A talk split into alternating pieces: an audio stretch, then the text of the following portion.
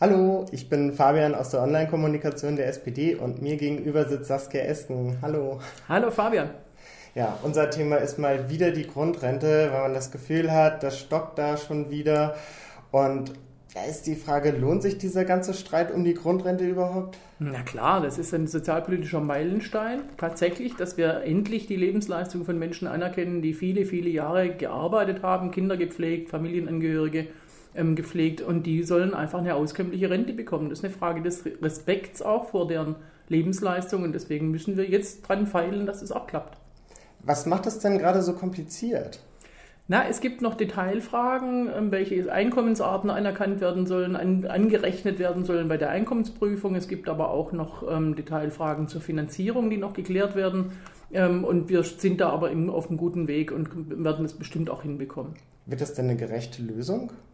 Ja, 1,4 Millionen Menschen bekommen in Zukunft, haben in Zukunft einen Anspruch auf eine, auf eine grundlegende Rente. Anders als die Grundsicherung ist die Grundrente ja keine Sozialleistung. Das heißt, die Leute müssen nicht aufs Sozialamt und sich nackig machen, sondern die haben einen Anspruch darauf. Und das ist der große Unterschied. Ich habe einen Anspruch gegenüber der Rentenversicherung, weil ich gearbeitet habe und weil ich diese Lebensleistung auch gebracht habe. Jetzt kommt Kritik von der Union, die vielleicht auch ins Gespräch bringt, dass die Grundrente verschoben werden soll und man das weiter rausschiebt. Äh, Wann geht es denn jetzt los? Ach, das ist, glaube ich, das übliche Säbelrasseln. Ich nehme das mal nicht so ernst.